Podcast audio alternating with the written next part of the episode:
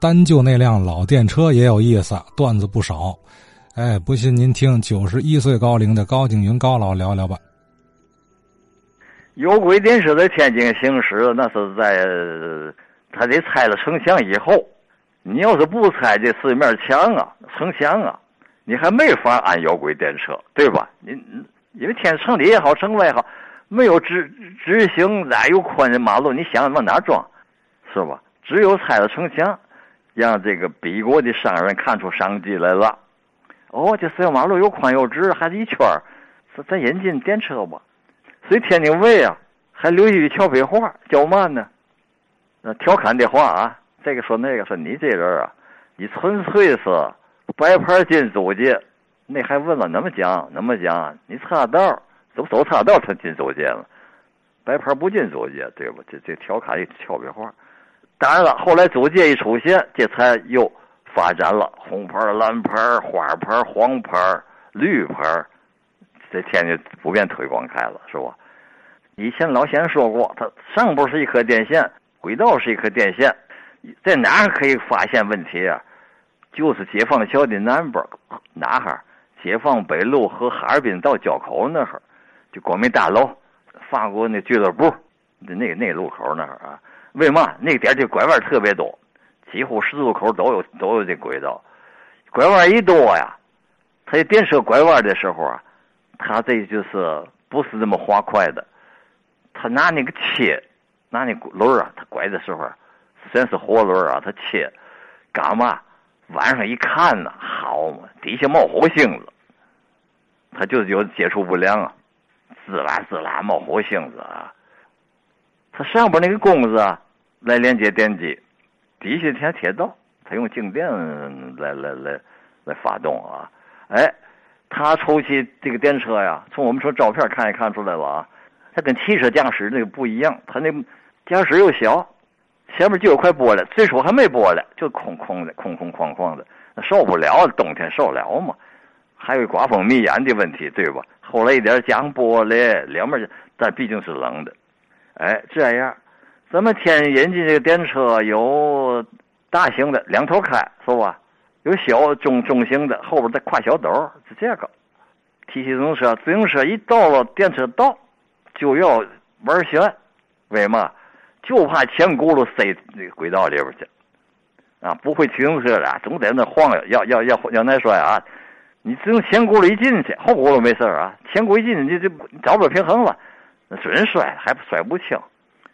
所以这个也是去掉有轨电车的一个原因，它因为它不能像火车轨道上的突突出地面，你得卧进去，卧进去有槽，它限制这个行走路线，对吧？控制车轱辘走向，这样的话就自行车倒霉，这宽窄整一样，哎，所以这种车后来啊就踩这个铃铛，天就天津卫有句俏皮话啊，脚踩铃铛响。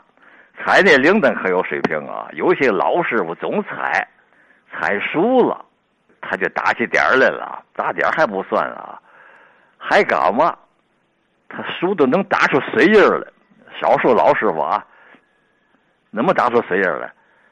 他得先踩，当啷啷当啷啷踩，踩那那锤啊，踩行了，踩成习惯性了。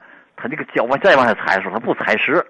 他寻的半空，那那铃铛锤儿，这铃铛锤儿打多在铃铛上，嘟水印儿，呵，美的彩啊！这样带个风景，怕迷眼啊。这是一个。